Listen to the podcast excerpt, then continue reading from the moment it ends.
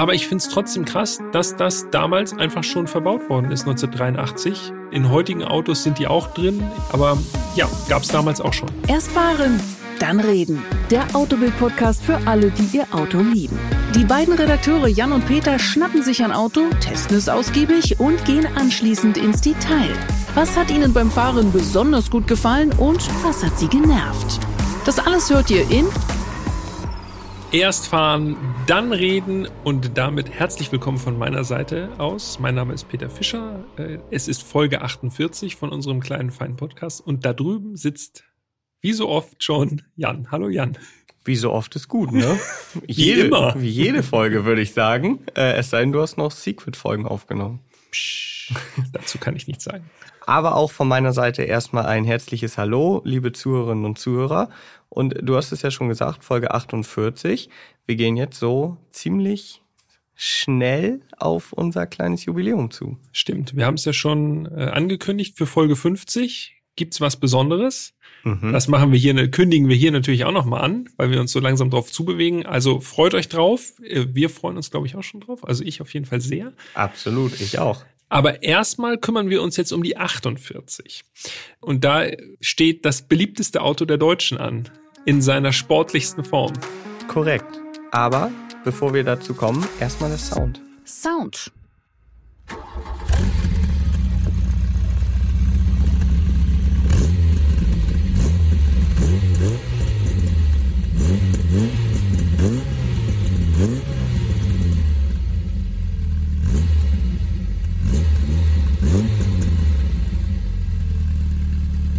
Wir gucken uns mit großen Augen an. Rotzig, würde ich sagen. Ja, seit wann klingen Vierzylinder eigentlich schlecht? Ja, das also, hat wohl mit Emissionswerten, Vorgaben zu ja. tun. Damals war das alles noch ein bisschen ungedämmter. Ja, also ich finde dieser Vierzylinder hier, ein 1,8 Liter Vierzylinder mhm. aus dem Golf 1 GTI, Pirelli, klingt richtig gut, muss ich sagen. Du hast es gesagt, es geht heute um den Golf 1 GTI, aber keinen ganz normalen GTI, sondern die Pirelli Edition. Ja, und der Golf als GTI, der ist ja wirklich, muss man sagen, eine Ikone. Ja, begründet sozusagen das Segment der sportlichen Kompakten oder Hot Hatches ab 1975 und äh, ist dann äh, mit der Zeit immer stärker geworden und äh, dazu zählt auch äh, die Pirelli-Edition, weil die auch schon ein bisschen mehr Leistung hatte als der erste Golf 1 GTI. Genau, also für viele ist der GTI bis heute so der Hot Hatch schlechthin. Und ganz kurios, das wissen vielleicht nicht alle, damals als VW den GTI 1976 auf den Markt brachte, 1975 war die Präsentation auf der IAA, da waren sich bei VW nicht alle so ganz sicher, ob mhm. das Ding denn wirklich äh, eine Daseinsberechtigung hat. Ja, also wenn man das aus heutiger Rückschau betrachtet, muss man sagen, da haben die Befürworter auf jeden Fall wirklich einen guten Griff gemacht und äh, sich für die richtige Sache eingesetzt. Es reicht eigentlich, wenn man GTI sagt. Man muss gar nicht mehr Absolut. Golf GTI braucht man gar nicht mehr. Es ist einfach der GTI und fertig. Dann weiß jeder, was gemeint ist. Ja, und ich sag mal so 45 Jahre, sieben Generationen, ja, das spricht wohl für sich, ne? Also ja. 46 Jahre sogar schon. Und auch wenn man mal guckt, ne, wie oft man jetzt, wir sind ja jetzt beim Golf 8 mittlerweile angekommen, wie oft man den GTI sieht, vielleicht ist die Wahrnehmung da auch ein bisschen anders, dass einem die GTIs mehr auffallen als die normalen Golf 8. Wahrscheinlich schon. Ja, schon. Aber wenn ich mit offenen Augen durch Hamburg fahre oder gehe, da sehe ich doch ganz schön viele GTIs. Ja, absolut, auf jeden Fall. Also wir können wirklich festhalten, der GTI hat dieses, ja, hat die Hot Hatches mitbegründet. Geschichte Vielleicht sollten wir noch mal ganz kurz einmal auf den Golf 1 zu sprechen kommen. Ich weiß, das ist jetzt wirklich eigentlich Basic-Wissen, aber ich glaube, wir müssen es trotzdem noch einmal kurz abreißen, dass alle im Thema wirklich drin sind.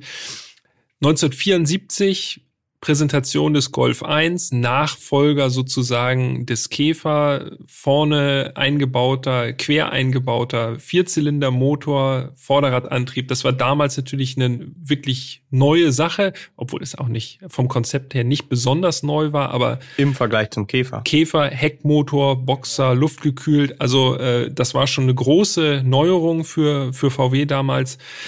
Golf 1 von 1974 bis 1983 gebaut, also neun Jahre. Und die Stückzahl kann sich schon wirklich sehen lassen. Ja, absolut. Also man spricht so von über sechs Millionen Stück ja. in Westeuropa. Es gibt auch Angaben von knapp sieben Millionen. Da zählen dann auch noch die äh, USA-Version Rabbit ja, und stimmt, da hieß der Golf 1 Rabbit. Ja, genau, da, da heißt er heute noch ja. Rabbit, also die klassische Version und auch die Version für Südamerika. Äh, ja. Gol. Gol, ja. VW Gol. Haben sie einfach das F weggelassen. genau, die zählen da noch mit rein. Also äh, Golf 1 absoluter Kassenschlager. Im Grunde kann man noch kurz erwähnen, es gab zwei Modellpflegen für den Golf 1. Einmal 1978, da wurden äh, Kunststoffstoßfänger angebaut mhm. und das waren noch so richtige Stoßstangen damals. Ne? Also es war wirklich eine aufgesetzte Stoßstange, nicht so wie heute Schürzen, wo das alles ja. integriert ist in einem, sondern wirklich ja wie so ein Brett vorne dran äh, die Stoßstange. Außerdem gab es so ein bisschen Problemchen äh, mit Rostschutz. Da wurde Blech von minderer Qualität verbaut bei den ersten Golf 1. Und das wurde ab 1978 zumindest ein bisschen nachgebessert. Dann zweite Modellpflege 1980. Und das ist eigentlich das, wo man diese Modellpflege am besten dran erkennen kann, mit großen Rückleuchten beim mhm. Golf 1. Äh, das hatte unser Exemplar dann ja auch, also dieser Pirelli GTI. Und es gab ein bisschen Veränderungen an der Armaturentafel. Ansonsten lief das gute Stück äh, der Golf 1 eben 1983 aus. Genau. Und wenn wir jetzt noch mal ganz kurz äh, zum Pirelli kommen, der wurde im Jahr 1983 gebaut, war so gesehen auch das erste Sondermodell eines Golf GTIs.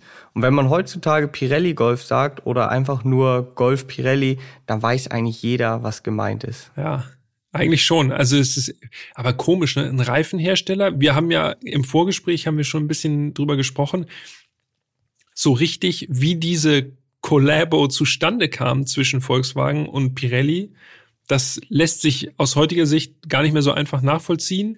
Nee, überhaupt es, es nicht. steht einfach so fest. Ne? Es ist der, ja, es ist eben der Pirelli, dass Pirelli natürlich eine Reifenfirma ist und man diesen Golf eigentlich nicht nur an den Reifen erkennt, sondern an was anderem. Das, äh, ja, das spielt eigentlich heute gar keine Rolle mehr so groß. Ja, und vor allen Dingen gibt es auch solche Zusammenarbeiten heut, heutzutage eigentlich gar nicht mehr. Wenn man jetzt überlegt, stellen wir vor, wie so Continental Dreier.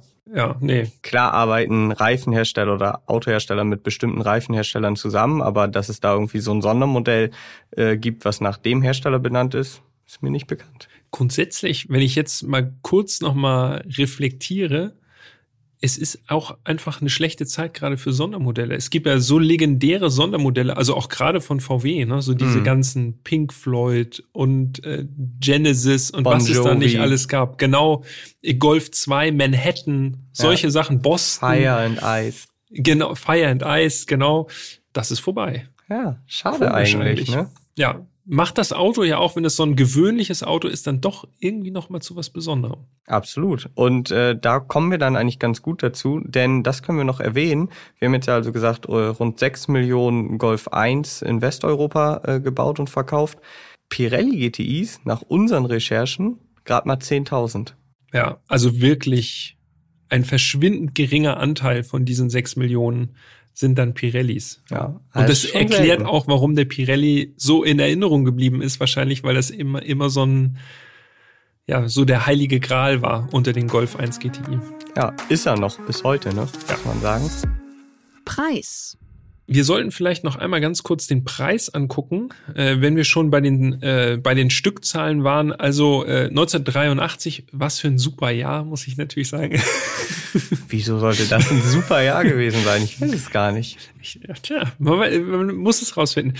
1983 hat so ein Golf 1 GTI in der Pirelli-Edition knapp über 20.000 Mark gekostet.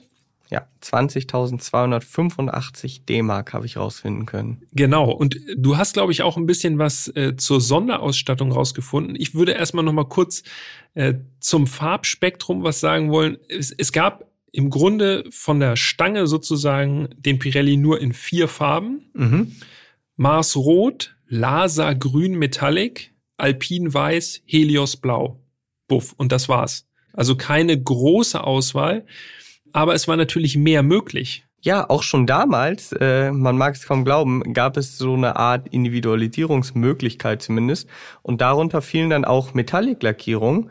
Und die haben damals stolze 354 D-Mark gekostet. Das hat Jan natürlich rausgefunden. Habe ich rausgefunden. und auch äh, eine zweite Option konnte ich noch herausfinden. Ein Stahlschiebedach. Ja. Manuell, natürlich ja. noch schön zum Kurbeln. Da wurde noch so. alles gekurbelt. Ja, Logen. 574 D-Mark. Also okay. teurer als die Lackierung. Boah. Und gemessen am Preis, wenn wir knapp über 20.000 Mark sind, also 500 Mark dann für ein Stahlschiebedach, das hat sich schon, hat sich schon bemerkbar gemacht dann. Ja. Aber jetzt, wo wir schon mittendrin sind, äh, dann lass uns doch auch noch mal quasi zum Design kommen und sagen, woran erkennt man überhaupt den GTI? Und dann noch mal unterscheiden, woran kann man denn jetzt ein Pirelli GTI erkennen? Oh ja, das machen wir. Optik. Wenn wir vorne anfangen beim GTI, wir sehen jetzt mal von den GTI-Logos mal ein bisschen ab. Natürlich, wenn die dran sind, dann ist es schon relativ einfach. Aber das, was natürlich am aller, allerwichtigsten ist, äh, bei der Erkennung eines GTI, vor allem von den frühen GTI, also Golf 1, Golf 2, ist natürlich die rote Umrandung des Kühlergrills. Also das ist, Korrekt. das ist äh, A, eine ganz einfache Methode, in GTI zu erkennen und B, eine ganz einfache Methode, um aus einem Standard-Golf optisch schnell den GTI zu machen. also nicht hundertprozentig verlässlich, diese Methode. Genau, das stimmt. Also das ist wirklich so das Erste, worauf man achtet und das haben sie eigentlich ja bis heute alle, ne? Ja, das stimmt. Zumindest in roten Akzenten mittlerweile. Irgendwas Rotes am Kühlergrill ja. tragen alle acht Generationen Golf GTI. Aber damit hört es natürlich nicht auf. Also wir konzentrieren uns jetzt ja auf den Golf 1. Rote Umrandung, Kühlergrill, ja. Aber dann hat der 1er GTI auch noch so einen Frontspoiler. Und zwar unter der schwarzen Plastikstoßstange gibt es ja im unteren Bereich äh, des Fahrzeugs gibt es noch so einen Spoiler, der eigentlich eher so eine Art Brett ist, das ja. so schräg nach unten zeigt. Ich finde das ja mega stylisch, muss ich sagen. Ich finde es vor allem dann besonders stylisch, wenn die Stoßstange nicht mehr verbaut ist und man unten so diesen, diese Spoilerkante noch drin hat. Das sind richtig so 80er, 90er Jahre Tuning-Vibes, die da in mir aufkommen. So, VW-Szene, VW Speed. Ja, exakt. Das ist auch ein Zeichen, dass es ein GTI sein könnte, weil natürlich kann man auch diesen Spoiler nachrüsten, ohne Frage. Aber es gibt noch mehr, denn es gibt auch noch die Kotflügelverbreiterung, die ebenfalls speziell für den GTI sind. Und zwar sind das so Plastikverbreiterungen, die gab es lackiert mhm. aber auch unlackiert, also in schwarzem Plastik. Und jetzt kommt der Code. Denn Jan ist natürlich abgetaucht, oder?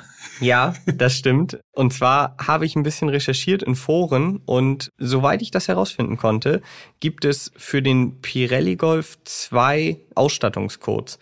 W64 und W65. Ja. Und nur diese beiden Ausstattungscodes beziffern also echte Pirelli-Editionen. Da habe ich mich aber gefragt, warum gibt es denn zwei Codes, wenn es nur einen Pirelli-Golf gibt? Das stimmt, weil ich habe bei W65 schon gedacht, okay, das genügt mir. und sofern ich das recherchieren konnte, steht W64 für Modelle mit unlackierten Verbreiterungen. Ja, also Plastik wirklich, schwarzes genau. Plastik. Und W65 steht für Pirelli GTIs mit Verbreiterung in Wagenfarbe. Das gab es auch. Da gibt es auch Bilder tatsächlich im Netz. Wenn man mal so ein bisschen Golf 1 GTI Pirelli googelt, dann mhm. findet man das. Aber Verbreiterung in Wagenfarbe, also für mich müsste das nicht sein. Ich finde, sorry, kein, kein Disrespect an alle, die, äh, die so eine, also eine W64-Konfiguration äh, haben. Du meinst W65? W65-Konfiguration. Aber ich finde es mit den Plastikverbreiterungen eigentlich schicker, muss ich sagen. Es sieht irgendwie originaler aus. Das andere ja. sieht so ein bisschen selbstgemacht aus. Ja.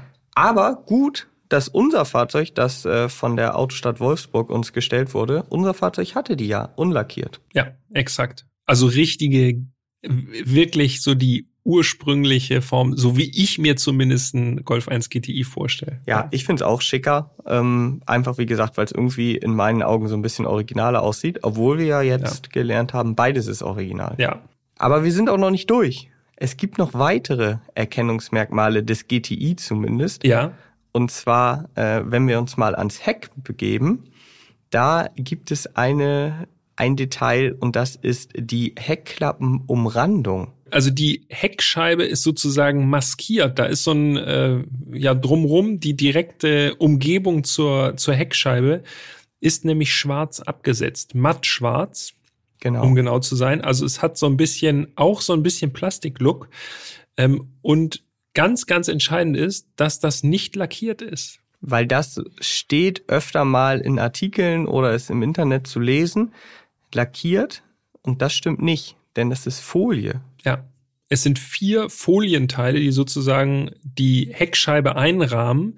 Und bei unserem Exemplar, äh, was wir fahren durften, da sieht man es auch, ne? Das waren ja. richtig, also da sah man richtig so die kleinen Übergänge, wo die Folienteile sich überlappen. Aber wenn man jetzt einen Golf 1 GTI vorbeifahren sieht, dann merkt man es nicht. Also dann sieht alles ganz normal aus. Das stimmt, wie ja. Lacki wie lackiert.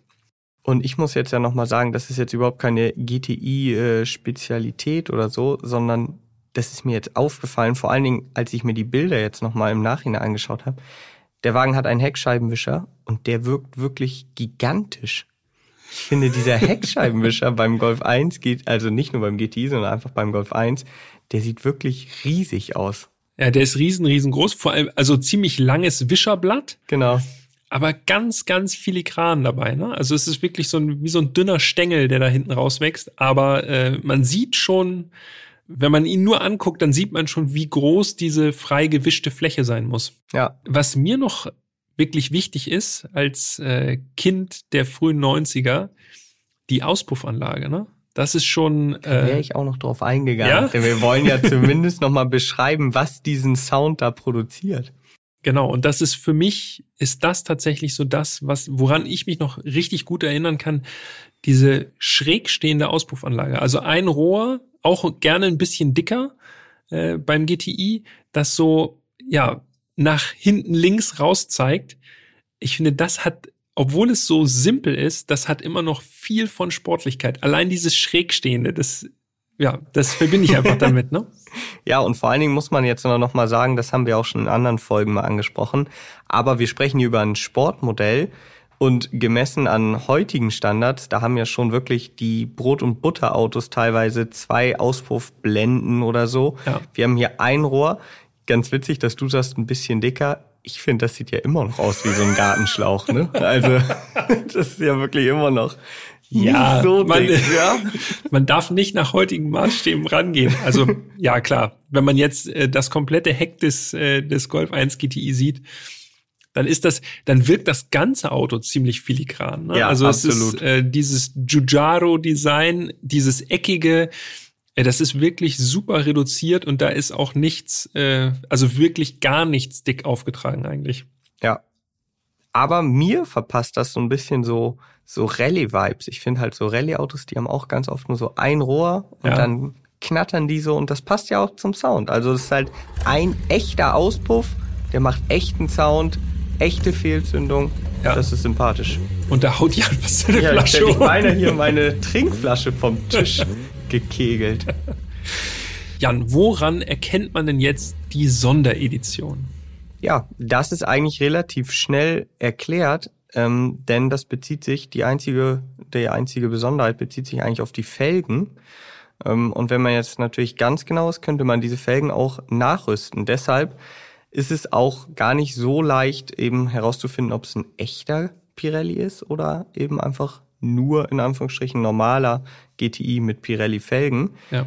Denn für dieses Sondermodell hat sich VW überlegt, machen wir ganz besondere Felgen, Standard-GTI-Felgen waren damals 13 Zoll und die Pirelli-Räder, die waren 14 Zoll. Dimensionen habe ich mir nochmal aufgeschrieben. Ja. 185, 16, äh 60, R14. So.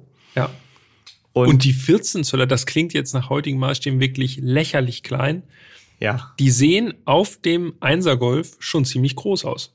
Ja, das finde ich auch. Auf also jeden Fall. Äh, Ja, alles hast- andere als, äh, als klein dimensioniert. Du hast es ja schon gesagt, sehr filigran allgemein das Auto und da passen dann eben 14 Zoll auch von der, von der Größe her sehr gut zu.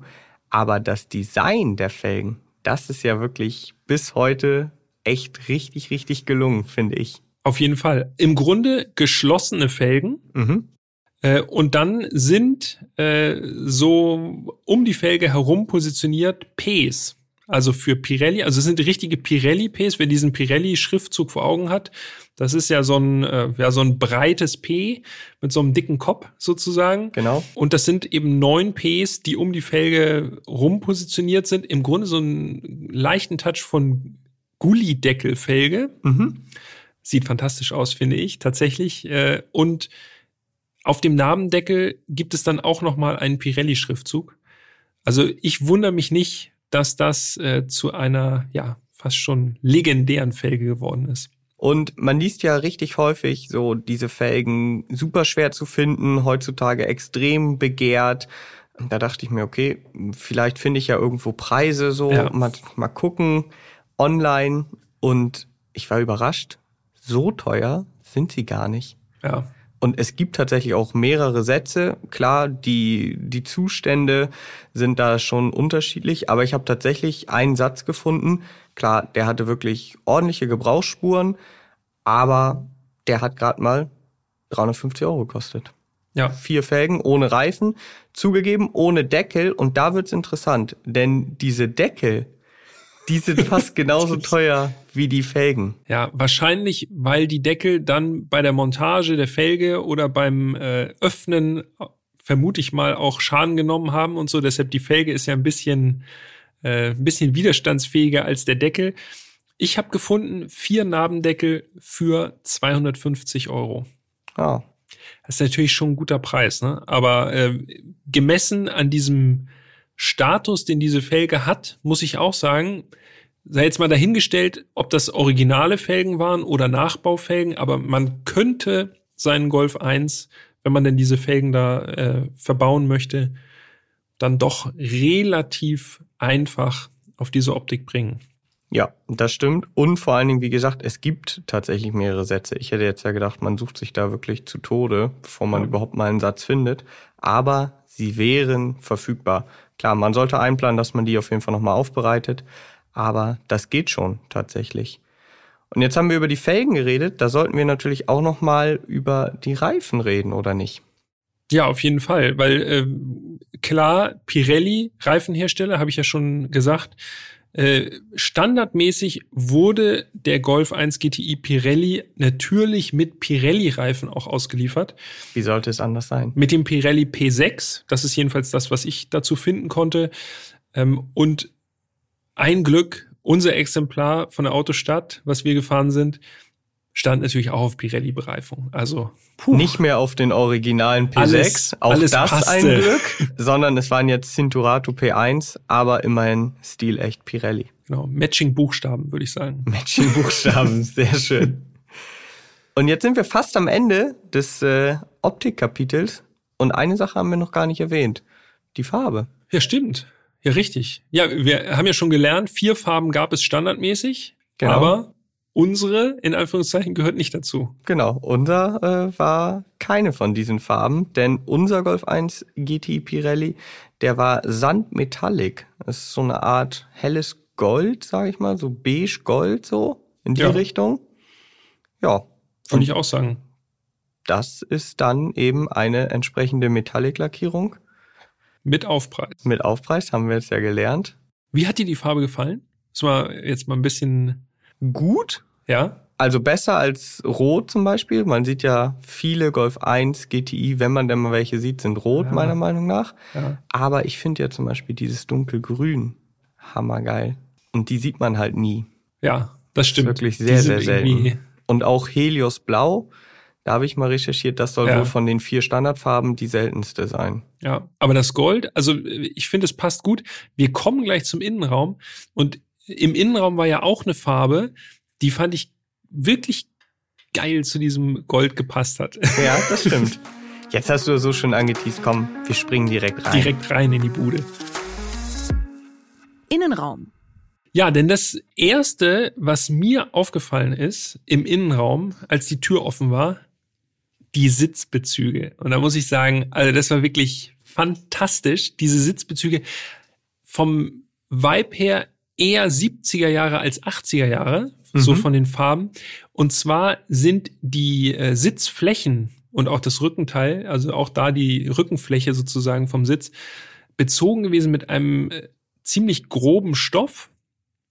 Und es war von Orange bis Rot gestreift, von oben nach unten sozusagen, und dann wieder von Rot nach Orange. Also äh, schaut euch mal die Bilder an auf autobild.de, Instagram-Kanal. Da gibt es natürlich Bilder von, von diesem Golf 1 GTI Pirelli. Und dann werdet ihr wahrscheinlich verstehen, was ich meine, weil die Sitze, also es hat so ein knalliger Sitz, mega. Richtig heftig, also es ist auf jeden Fall nichts für schwache Nerven. Und äh, ja, haben wir auch schon mal drüber gesprochen, aber solche so auffällige Sitzmuster gibt's ja heutzutage eigentlich ja, kaum leider noch, nicht, ne? leider nicht. Es also man hat noch mal so, man ja. hat Steppung oder Nähte, mhm. aber dass man so genau wie du sagst jetzt mal einen Sportsitz macht, der ja außen auch dunkel ist, aber dann eben innen auf der Sitz- und Rückenfläche so knallig und ja, ja auch aufwendig, ne? Also mit die, man hätte es ja auch nur rot machen können oder nur orange. Aber Ganz genau, aber so, so mit diesem Farbverlauf. So ein Farbverlauf da drin, ey, das wirklich, äh, also egal wer dafür damals verantwortlich war, meinen höchsten Respekt, sieht wirklich immer noch wirklich fantastisch aus. Wobei man natürlich auch sagen muss, ich weiß jetzt nicht genau, wie es beim Pirelli ist, aber beim GTI hattest du auch die Wahl, wenn du gesagt hast, boah, das ist mir doch ein bisschen too much. Ja. Das gab es auch in Grau. Also auch ah, mit so einem grauen Farbverlauf. Okay, ja. So. Das war dann eher für die, die es ein bisschen dezenter mochten. Ja, aber es war, also es war auch unglaublich fotogen, ne? weil ja. der Innenraum ansonsten natürlich, wir sprechen über ein Auto, was in den 70er Jahren entwickelt wurde und dann bis in die 80er Jahre lief. Da ist natürlich schwarzes Plastik, also in Hülle und Fülle ja, vorhanden also der Innenraum, der Innenraum ist schon ziemlich basic, muss man sagen. Ich möchte noch mal ganz kurz darauf eingehen, was mir als erstes aufgefallen ist, nicht unbedingt optisch, sondern eher der Geruch. Mhm. Also richtig so typisch alter VW. Also meine Mutter hatte auch mal einen Golf 1, ja. kein GTI, in Rot. Deshalb vielleicht mag ich auch Rot nicht so gerne, aber äh, ich bin da eingestiegen und dachte direkt, krass, das Auto riecht genauso, wie ich diesen Golf 1 in Erinnerung habe. Ja, es, wir haben ja schon mal drüber gesprochen, ne? Wo war das? Wir hatten, glaube ich, beim 964 und beim 190er und beim 190. Es gibt so wirklich so Gerüche. Man steigt ein und man weiß direkt, welche Marke. Ja, genau. Und das war beim Golf GTI auch extrem, fand ich. Ja. Aber jetzt zurück zum, zum restlichen Innenraum. Ich muss noch mal ganz kurz einen Sprung zu den Sitzen doch noch mal machen, äh, bevor wir gleich uns um den Rest des Cockpits kümmern. Denn so beim Einsteigen ist mir aufgefallen, ich habe es gerade eben schon äh, zumindest angedeutet, diese Stoffe, die da auf dem Sitzbezug, also die, mit, die Stoffe da auf dem Sitz, unglaublich, also wirklich raue Stoffe. Ich hatte original, ich hatte mehr Angst um meine Klamotten, dass die durchscheuern, als dass der Sitz durchscheuern würde. So fühlte sich das jedenfalls an. Also wirklich ganz stabiler Stoff. Irgendwie auch die Sitzwangen in Schwarz also hat sich wirklich sehr, sehr haltbar einfach angefühlt. Ja, und sah ja auch noch gut aus. Also man muss sagen, unser Fahrzeug, unser Testauto der Autostadt hatte zu unserem Zeitpunkt, als wir den gefahren sind, 106.800 Kilometer auf dem Tacho. Und ich konnte recherchieren, dass das seit 2006 wohl im Bestand der Autostadt ist und vorher immerhin fünf Vorbesitzer hatte. Das woher, heißt. Woher weißt du? Du gehst ja wirklich bis hin, hin und wieder bis zum Anfang findet man doch mehr als man denkt in den Tiefen des Internets. Ja, sehr gut, sehr gut. ja, für mich war eigentlich überraschend, wenn wir jetzt noch mal ganz kurz bei den Sitzen bleiben und dann geht's aber auch wirklich gleich weiter, wie sportlich und äh, auskonturiert sie waren. Ja. Also ich hätte jetzt gedacht, so 70er Jahre. Gut, der ist jetzt ein bisschen später, aber die Sitze sind ja gleich.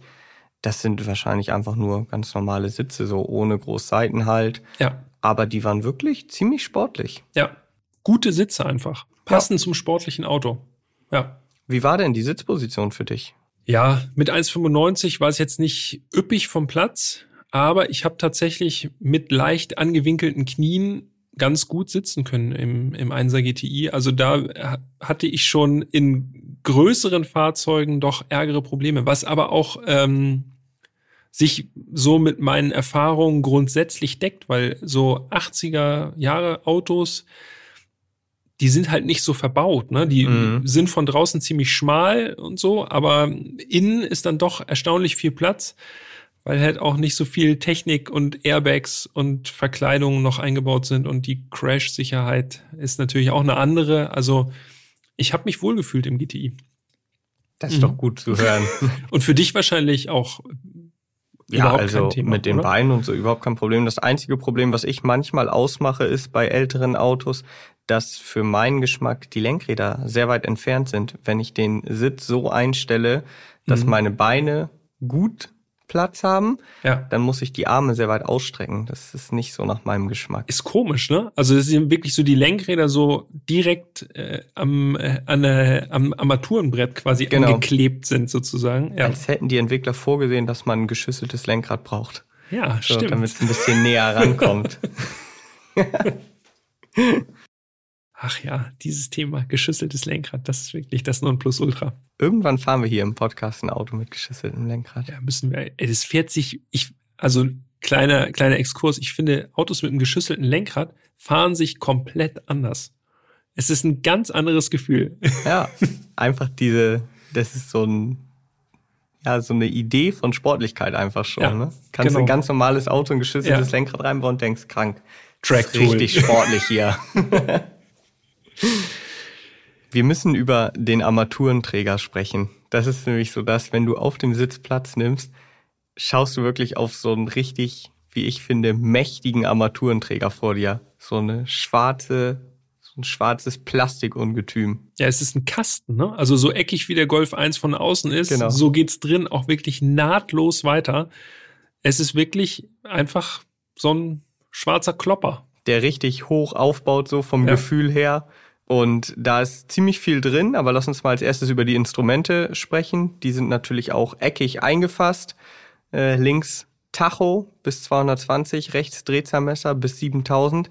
Ja. Aber so dieses Design der Instrumente, das finde ich richtig stylisch. Ja, VD, VDO-Instrumente. Genau. Schwarz in der Basis sozusagen und dann weiße Zahlen, weiße Striche drauf. Sieht echt super aus. Also super abzulesen und tatsächlich im Innenraum würde ich sagen, neben dem Lenkrad äh, sind das Tacho- und Drehzahlmesser sind die rundesten Teile, die verbaut worden sind. Genau. Roter Bereich und auch sozusagen der, äh, der Reservebereich von der Tankanzeige sind in so einem leuchtenden, es ist eigentlich schon fast orange eher als rot. Ich finde, das sticht auch richtig raus und dieser rote Bereich, der hat noch so, der franzt so Richtung 6, 5 franzt er so aus äh, in einzelnen Strichen. Also grafisch auf jeden Fall auf einem Top-Level. Ich verstehe nicht ganz, warum es sowas Geniales, auch so von der Typografie und so, warum es das heute nicht mehr gibt. Also ich habe den Eindruck, damals haben die Designer wirklich noch richtig gefeilt, dass das auch stylisch aussieht. Machen ja. sie machen sie heute auch, aber es ist eben ein anderes stylisch. Es geht dann mehr um die Auflösung oder um Grafiken, die sich bewegen oder so. Aber also für mich langt das hier vollkommen. Ich finde ja auch die, die Warnleuchten in der Mitte der beiden Instrumente richtig krass. Die sehen auch überstylisch aus, schon ja. im ausgeschalteten Zustand, weil die Blinker Birne, sage ich jetzt mal. Es sind so ganz kleine, es sind zehn Lampen. Es sind so Leuchtdioden, ne? Genau. So kugelförmige Leuchtdioden. Sehen ja, sie sehen aus wie so winzige Murmeln. Stimmt, ja. So, und die Blinker-Murmel, nenne ich sie jetzt mal, die ist halt auch grün. Also es ist nicht einfach eine schwarze Lampe, die grün leuchtet, sondern die ist schon grün im ausgeschalteten Zustand. Die Batterielampe ist rot, Öllampe rot und äh, so, so sieht das halt einfach schon aus wie so ein kleines Spiel. Kennst du noch von Lego? Kennst du diese Blöcke, wo man oben Blaulicht draufstecken kann? Ja, wo dann ich. irgendwie die Blaulichter sind, äh, sind transparent und du kannst mit so kleinen Aufsätzen, kannst du die rot oder blau mhm. oder grün machen. Daran erinnert mich das gerade voll. Ich krieg gerade hier Lego Lego-Gefühle, wenn ich das sehe. Also tatsächlich, das ist mir auch wirklich in Erinnerung geblieben. Darüber, über dieser äh, 2x5er Reihe von Leuchtdioden zwischen Tacho und Drehzahlmesser ganz oben, eine Verbrauchsanzeige, und zwar im Bereich von 5 bis 11 Liter. Ähm, ich nehme an, nach der Ölkrise äh, hat man dann doch stärker auf den Verbrauch von Fahrzeugen geachtet, daher auch diese Verbrauchsanzeige. Im Grunde so, wie man es auch zum Beispiel von älteren BMWs kennt, wo dann die Nadel einfach irgendwie, irgendwann wandert sie rein und steht auf Maximum. Zwischen 0 und 30 und es gibt genau. auch nur 0 oder 30. Genau. Entweder man sieht die Nadel nicht oder sie ist auf Anschlag. Äh, hier, wie gesagt, zwischen 5 und 11 Liter und es gibt eine Economy-Anzeige, nämlich einen Pfeil, der aufleuchtet, wenn man denn doch bitte hochschalten möchte. So ja. als äh, Sparmaßnahme sozusagen. Ja. Haben sich wahrscheinlich die wenigsten GTI-Fahrer je dran gehalten. Denke ich auch, ja. Aber ich finde es trotzdem krass, dass das damals einfach schon verbaut worden ist, 1983. Das sind so Sachen, die würde man heute, in heutigen Autos sind die auch drin. Irgendwie dann leuchtet im Bordcomputer was Kleines auf. Aber ja, gab es damals auch schon. Ja. Und wenn wir jetzt nochmal beim Armaturenträger bleiben, jetzt haben wir schon gesagt, das ist wirklich ein gewaltiger Kasten. Neben den Instrumenten gibt es also noch ein paar Schalter, nenne ich sie mal. Und ja. zwar unter anderem auf der linken Seite den Lichtschalter. Und das ist kein runder Knopf zum Drehen oder so, sondern es ist einfach wirklich ein Kippschalter. Ja. Für das Licht. Ja, super. super. Dann kannst du auch noch, kannst du auch noch mit eingefrorenen Fingern irgendwie das Licht gut anmachen. Brauchst keine Filigrantechnik zu beherrschen. Das ist alles grob, für Grobmotoriker geeignet. Genau. Und auf der rechten Seite Passend dazu ist dann der Warnblinker, ebenfalls ein Kippschalter. Also das ist auf jeden Fall wirklich narrensicher zu bedienen. Außerdem, wenn wir unseren Blick noch ein bisschen weiter nach rechts wandern lassen, oben ein Radio. Ich habe mir auch aufgeschrieben, was es für ein Radio ist. Eine, eine kleine Sekunde. Habe ich bitte. auch aufgeschrieben. Das ist ein Blaupunkt, ne? Blaupunkt mhm. Bremen. Bremen. Ja, ja, genau. natürlich. Blaupunkt SQR 46 Bremen. Bin mir nicht ganz sicher, ob es wirklich zeitgenössisch ist von 1983. Ist ein Kassettenradio, aber es passt schon ganz gut rein, finde ich. Ich wollte gerade sagen, sieht auf jeden Fall optisch passend aus. Ja, darunter, fast hätte ich gesagt, Klimaanlage. Ist es natürlich nicht die Belüftung, weil Klimaanlage suchen wir vergeblich. Cloud-Leistung brauchen wir nicht. Exakt. Auch immer äh, Stufe drei das Gebläse an und dann Maximum Temperatur, damit die Wärme vom Motor wegkommt. ähm, mit so Schiebereglern kennt man, glaube ich, auch aus dem Golf 2, wenn ich mich richtig entsinne. Da waren auch so, ja, so zwei Schieberegler für Temperatur und Verteilung der Luft sozusagen. Ja, auch einfach, aber auch einfach zu bedienen. Ja, einfach das ist easy in der Handhabung. Ja. Weiter unten, so am Beginn der Mittelkonsole quasi, ein ganz besonderes Feature, was aber, glaube ich, nachgerüstet war in, in diesem Exemplar, nämlich ein Fach für fünf Tapes, also für Musikkassetten oder Kassetten, Hörkassetten, ist ein, auf jeden Fall ein Feature, das bei uns verbaut war, was sehr gut zu diesem Auto gepasst hat. Ich fand ja das Handschuhfach cool, denn es war quasi ein zweigeteiltes Handschuhfach. Oben eine Klappe zum Aufmachen, da wo heutzutage bei den meisten Autos ein Airbag ist. Ja. Und unten eben nochmal ein offenes Ablagefach. Also da konnte man einiges verstauen. Alles, was man so dabei hat. Oder die Kassetten, die nicht in den Kassettenhalter passen. Genau, die nächsten fünf Kassetten zum Durchtauschen. Ansonsten kann man wirklich sagen, das hatte ich ja schon eingangs des Kapitels gesagt, sehr, sehr basic das Interieur, also Fensterheber zum Kurbeln, manuelle Spiegelverstellung. Ja, eigentlich keinerlei elektrische Sachen so. Lackiertes Blech in den Türen, also ja. man sieht auch innen die Außenfarbe. Mhm. Sehr dünne A, B und C Säule, also vom Raumgefühl im Golf 1 GTI Pirelli wirklich ja, man ist im Grunde sehr stark mit der Außenwelt verbunden, nicht so dieses eingebaute, dass man sich äh, wie in so einem wie in so einem Keller fühlt, sondern das war wirklich äh, einsteigen und man ist nur durch eine dünne Scheibe sozusagen mit der Außenwelt verbunden noch. Genau. Wir haben natürlich die GTI-Zutaten neben den Sitzen im Innenraum noch gar nicht richtig erwähnt. GTI-Lenkrad. Ja. Mit vier solchen Hubknöpfen quasi, also vier Speichen Lenkrad. Äh, ihr kennt das wahrscheinlich.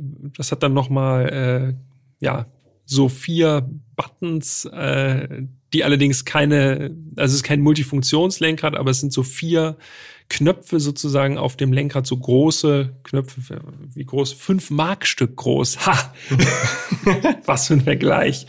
Auf dem Lenkrad und natürlich ein GTI-Schriftzug, der so eingestanzt ist ins Plastik. Und es ist auch ein, mit Leder bezogen, das Lenkrad. Also es ist, äh, ja, das, das ist, stimmt. Obwohl man es nicht sieht, es ist ein Lederlenkrad. Es sieht alles schwarz plastikmäßig aus, aber wenn man genau hinschaut, dann erkennt man die Nähte. Ja, und das nicht alles, denn es gibt auch noch einen ganz besonderen Schaltknauf. Ja, muss es geben im GTI. Schaltknauf in Golfballoptik. Und das finde ich ja, also ist ja heutzutage auch äh, bekannt, sage ich mal, wurde ja auch viel und gerne nachgerüstet. Aber ich finde, das Ding sieht nicht nur cool aus, sondern das fühlt sich auch richtig gut an. Ja, richtig griffig, ne? Ja. Durch diese kleinen Mulden da drin, da kann man richtig langt man gerne zu und ja, macht kloppt das Ding in die nächste Gasse. Es macht einfach Spaß zu schalten und es sieht optisch auch gut aus. Und man hat wirklich so den Gangwallhebel, also so einen schmalen, filigranen Stab und dann oben halt diese Kugel drauf, ja. die ganz oben dann wieder abgeflacht ist. Ja, macht Spaß, macht Bock. Jetzt haben wir viel erzählt zu einem Innenraum, wo es eigentlich gar nicht so schrecklich viel zu sehen gibt. Äh, denn im Grunde war es das auch. Ne? Also ich habe jedenfalls mir nicht, äh, mir nicht mehr gemerkt. Nee. Nur die, äh, die Gurtschlösser, die waren sehr eigenartig geformt. Also nicht so, wie man das heutzutage kennt, sondern das waren so richtige Riesenklopper. Irgendwie, das habe ich vorher auch noch nie gesehen. Also eventuell Golf 1 spezifisch äh, fand ich erstaunlich. So ja. große so große Scheiben quasi, wo man dann die, das, den Gurt reinstecken konnte. Erstaunlich. Erstaunlich. Dann würde ich sagen, schnallen wir uns an, lassen den Motor an und dann können wir nämlich jetzt schon mal auf äh, dieses Aggregat eingehen. Oh ja. Fahren.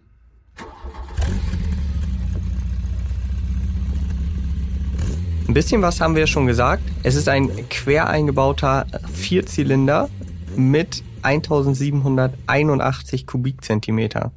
Und der leistet 112 PS. Mhm. Da sind wir uns einig.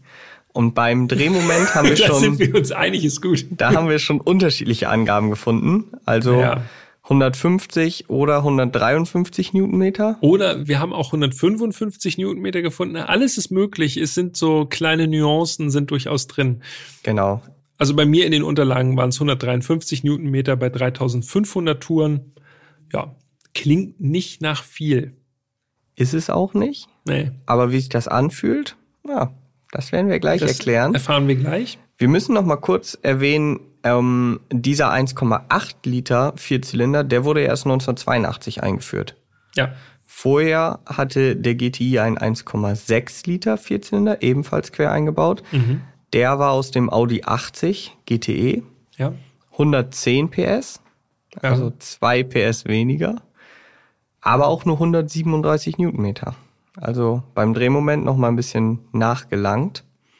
Und ja, das war also für die letzten beiden Baujahre wurde dann der 1er GTI mit dem größeren Motor ausgestattet. Schon vorher gab es eine Fünfgang-Handschaltung, die wurde nämlich ab 1979 angeboten. Ja, durchaus, äh, durchaus moderner dann. Ne? Also vorher Viergang, das ist natürlich zumindest auch für heutige Verhältnisse, da denkt man dann auch schon, okay, vier Gänge nur. Das wird lang übersetzt sein und da wird dem Motor wahrscheinlich auch ein bisschen die Lebendigkeit dann genommen. Genau. Und dann haben wir noch die Fahrleistungen offen. Auch da gibt es unterschiedliche Angaben. Das schnellste, was wir finden konnten, 0 auf 100, 9,0 Sekunden. Ja. Um die neun Sekunden, sagen wir einfach mal. Genau. Und Top Speed 187. Irgendwas zwischen 180 und 190 wird es wahrscheinlich gewesen sein.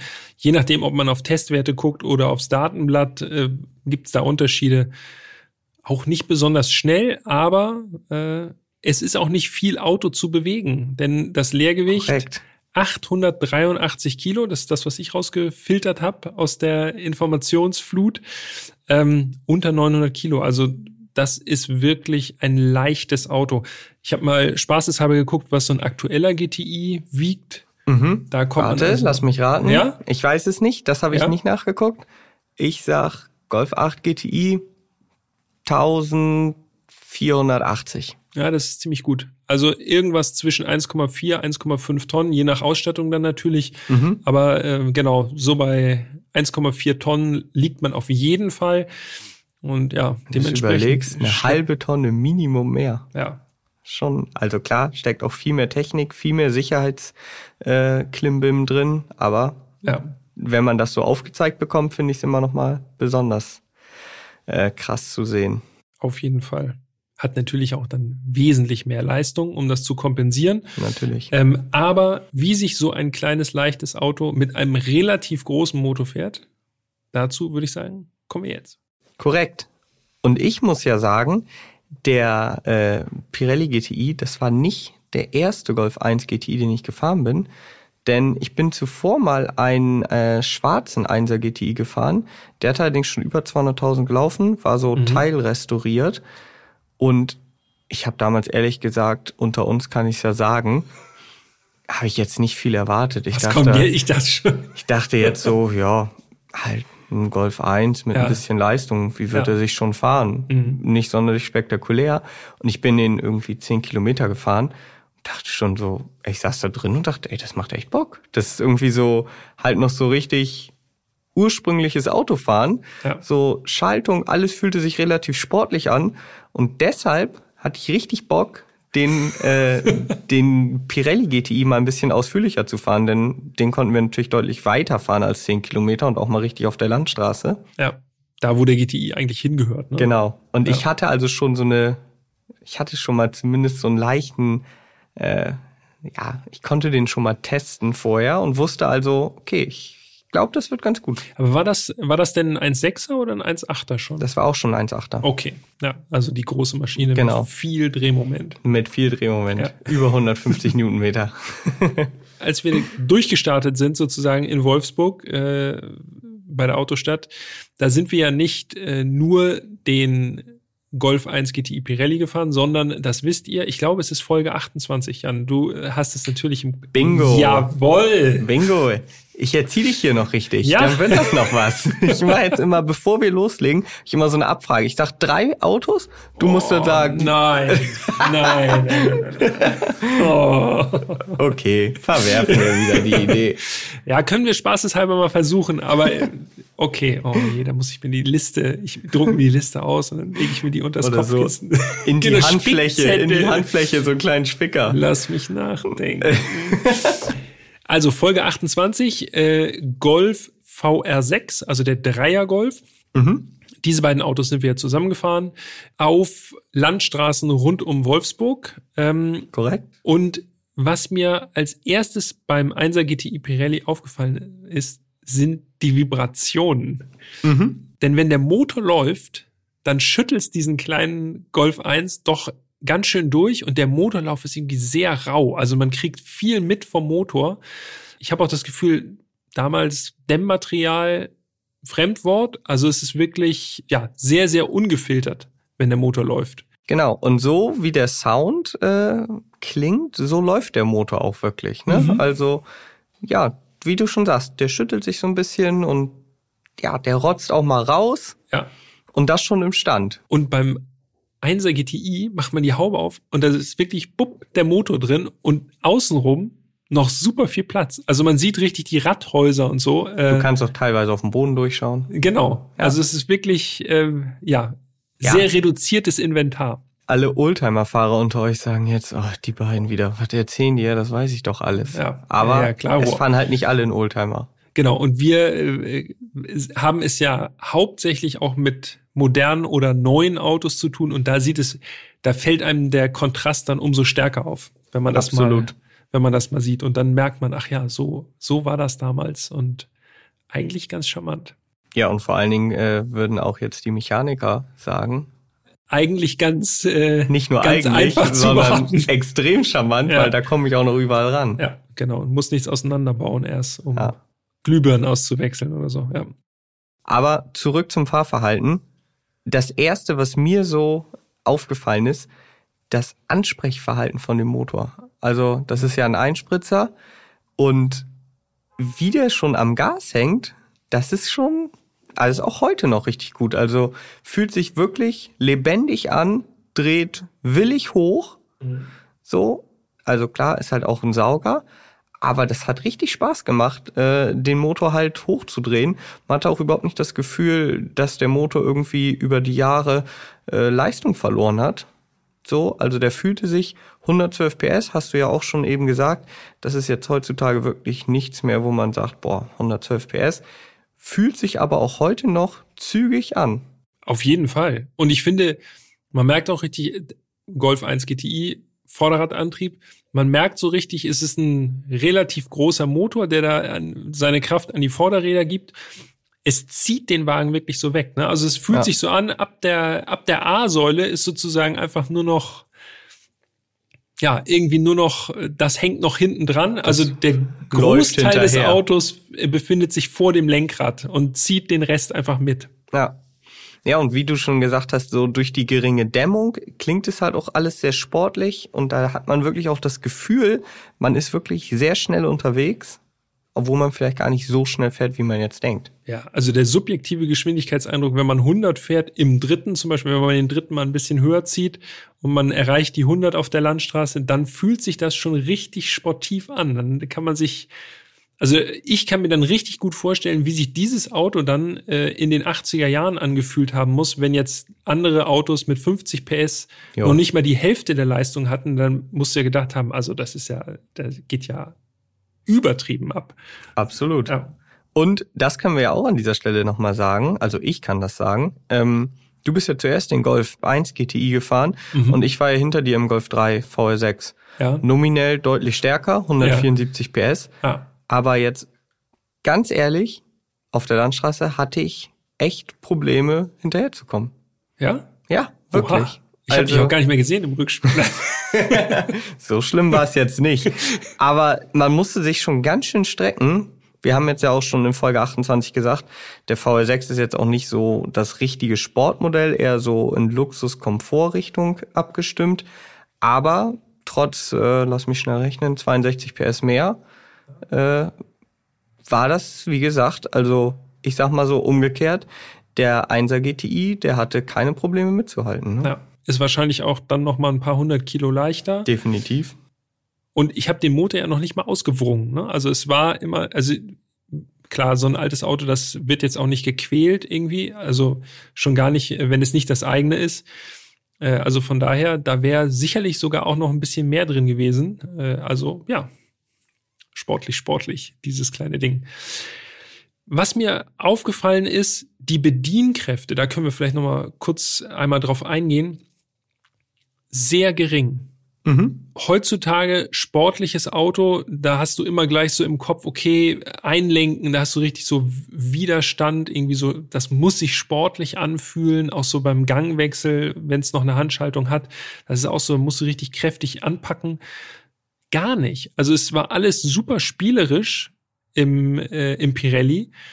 Die Gangwechsel tatsächlich so mit zwei Fingern. So ein bisschen auch relativ lange Schaltwege. Wollte ich gerade sagen, die Schaltwege waren relativ lang. Und dadurch auch. auch. so ein bisschen ungewohnt. Also wenn man ein bisschen zügiger auf der Landstraße gefahren ist und dann so, weiß nicht, zweiter, dritter, vierter immer mal so ein bisschen hin und her gewechselt hat, dann dachte man so, okay, also ich würde es mir ein bisschen knackiger wünschen hier gerade hat der Funktion aber überhaupt keinen, äh, keinen Abbruch getan. Also wenn man sich erstmal so reingefunden hat, wirklich so relativ leicht, auch von der Lenkung. Äh, Obwohl sie keine Servo hatte. Genau. Muss man dazu sagen. Keine Servolenkung an Bord. Exakt. Aber alles so, dass man es so super easy bedienen konnte. Das ja. macht richtig Spaß. Auch da spielt sicherlich wieder das geringe Gewicht eine entscheidende Rolle. Ja. Dass man eben wenig Masse zu bewegen hat. Aber sowas habe ich mir auch aufgeschrieben. Also ähm, die Lenkung hat mir insbesondere richtig gut gefallen. Mhm. Also es hat wirklich super viel Spaß gemacht. Für meinen Geschmack hätte das Lenkrad noch ein bisschen kleiner sein können. Schon relativ ja. groß, ja. das Lenkrad.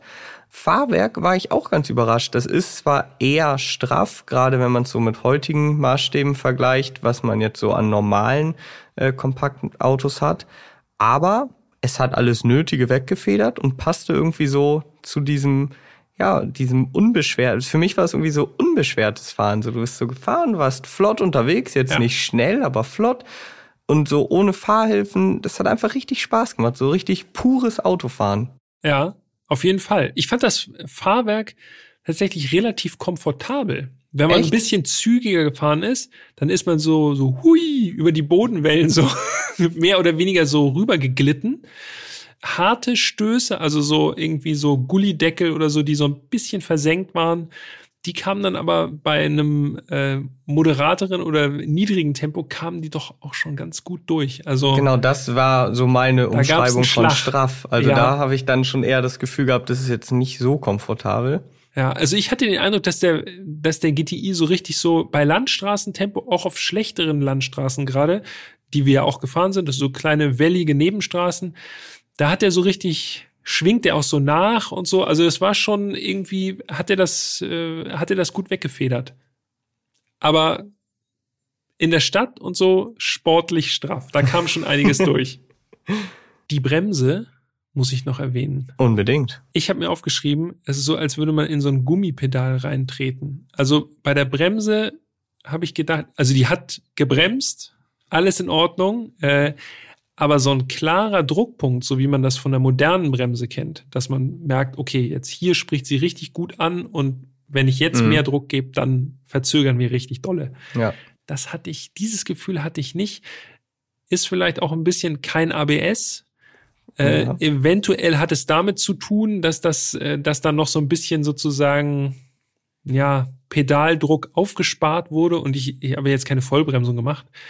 Aber so richtig klar definiert war das für mich nicht.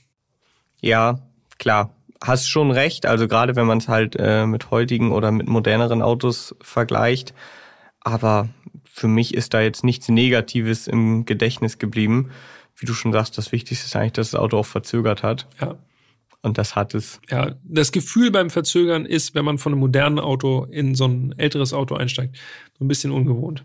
Ja, das stimmt. Das ist nicht so crisp wie heute. Hast du noch was zum Fahren? Nee, nur generelle Sachen. Also äh, die Windgeräusche, dieses äh, Ambiente, dass man wirklich viel Fensterfläche hat, eine super gute Übersicht, perfekt für die Landstraße. Ne? Also gerade schmale Landstraßen, auch so solche ohne Mittelstreifen, wo dann noch ein paar Kurven drin sind, das ist schon richtig, richtig cool. Dieser, wenn man dieses kastige Auto auch einfach so schön positionieren kann. Rechten Außenspiegel hatten wir. Mhm an diesem Exemplar verbaut, so dass du auch gucken konntest, okay, wie weit kann ich sozusagen an den rechten Fahrbahnrand auch ranfahren, so in der Kurve und so kann man richtig schön schneidig neben die Kurve. Das war schon echt richtig, richtig gut. Ja, also wie wir jetzt schon äh, festgestellt haben, auf der Landstraße hat das Auto wirklich extrem Spaß gemacht und das trotz der vergleichsweise niedrigen Leistung von nur 112 PS. Aber es kommt halt alles aufs Gewicht an müssen ja. wir einmal mehr feststellen. Ja, auf jeden Fall. Also davon wünschen wir uns auch in Zukunft für kommende Automobile. Die müssen einfach wieder leichter werden für meinen Geschmack. Ja, das da sind wir uns deutlich besser. Da sind wir uns definitiv einig. Wird allerdings natürlich eine schwierige Nummer. Fazit?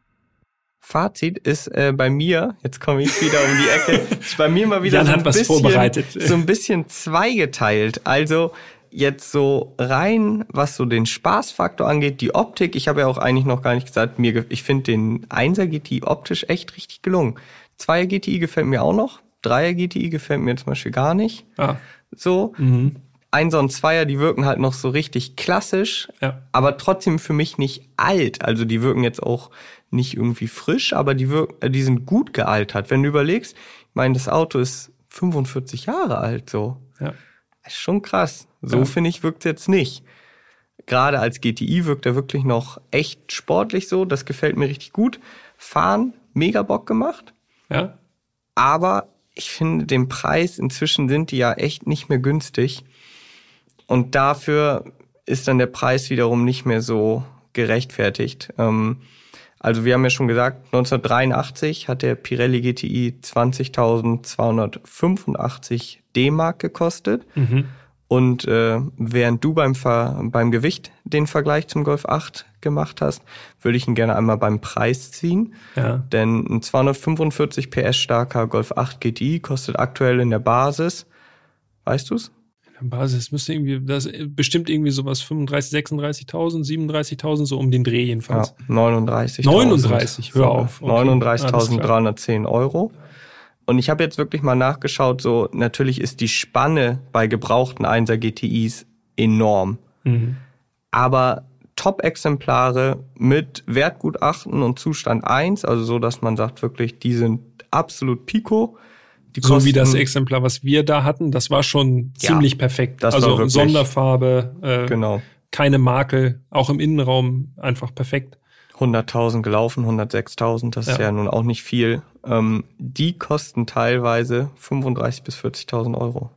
Ja, gut, ja. Ja. So. Und selbst, und das finde ich ist immer so ein, so ein Punkt oder so ein Indiz dafür, dass Autos halt wirklich inzwischen eher Sammlerstücke sind. Also selbst wirklich runtergerockte Buden verbastelt und so, gibt's kaum noch unter 10.000 Euro, wenn sie fahrbereit, fahrbereit sind. Ja.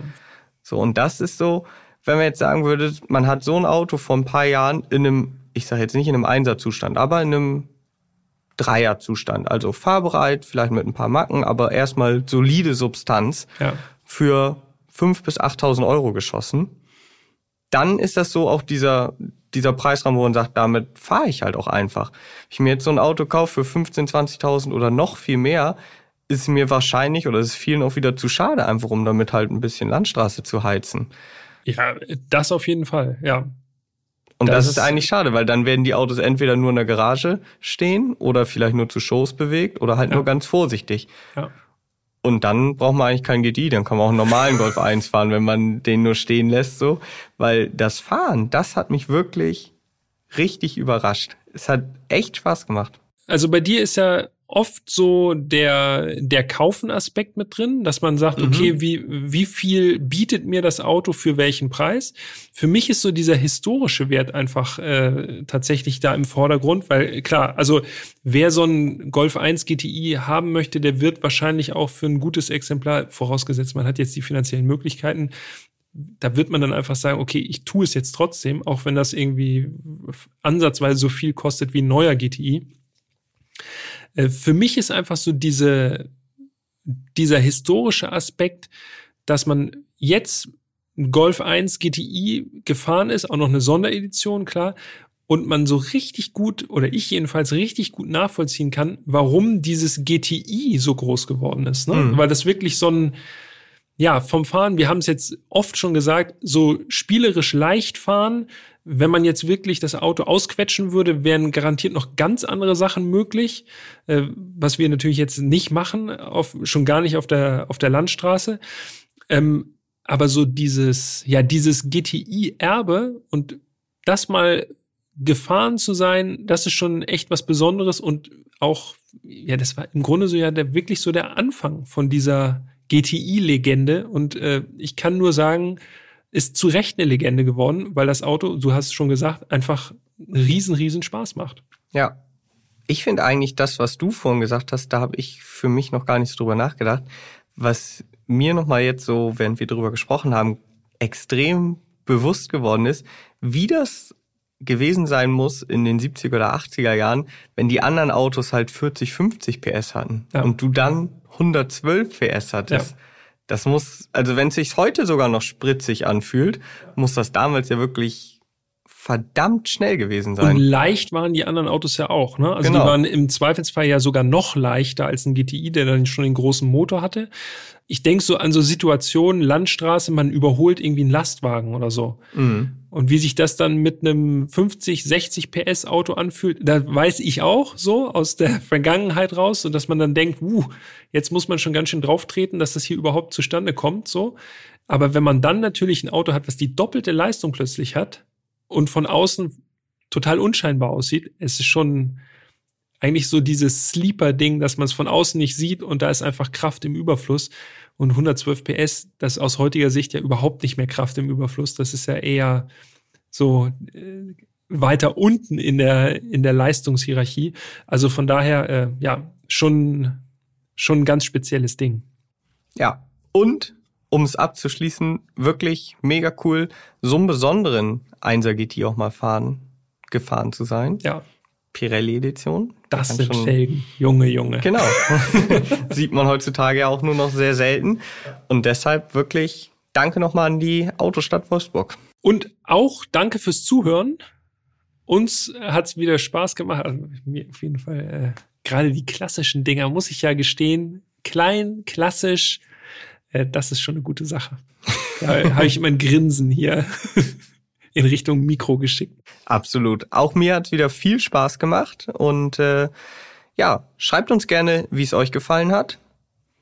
Schreibt uns natürlich auch gerne, wenn ihr äh, ein GTI fahrt oder wenn ihr sagt, ah, aber GTI ist ja schon ganz nett, aber ich habe da noch einen ganz anderen Hot Hatch im Kopf, der eigentlich noch viel krasser ist. Der noch legendärer ist.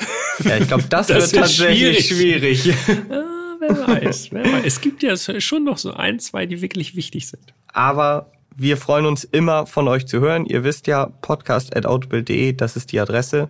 Jawohl. Und äh, dann würde ich sagen, der Countdown läuft ja sowieso schon zur mhm. Folge 50 mhm. und für die Folge 49 in der nächsten Woche, da haben wir einen absoluten Exoten. Also da haben die Leute aber auch wirklich geguckt mit Fragezeichen über dem Kopf. Vom Allerfeinsten. Ja. Also ein Auto, was man selbst hier in der Großstadt also so gut wie nie sieht. Und ich hatte auch ein Fragezeichen über dem Kopf, als ich gehört habe, wie dieses Auto klingt. So. Ha, Cliffhanger. Genug geteased. Jetzt würde ich sagen, danke nochmal fürs Zuhören und wir hören uns in der nächsten Woche. Macht's gut. Bis dahin. Ciao.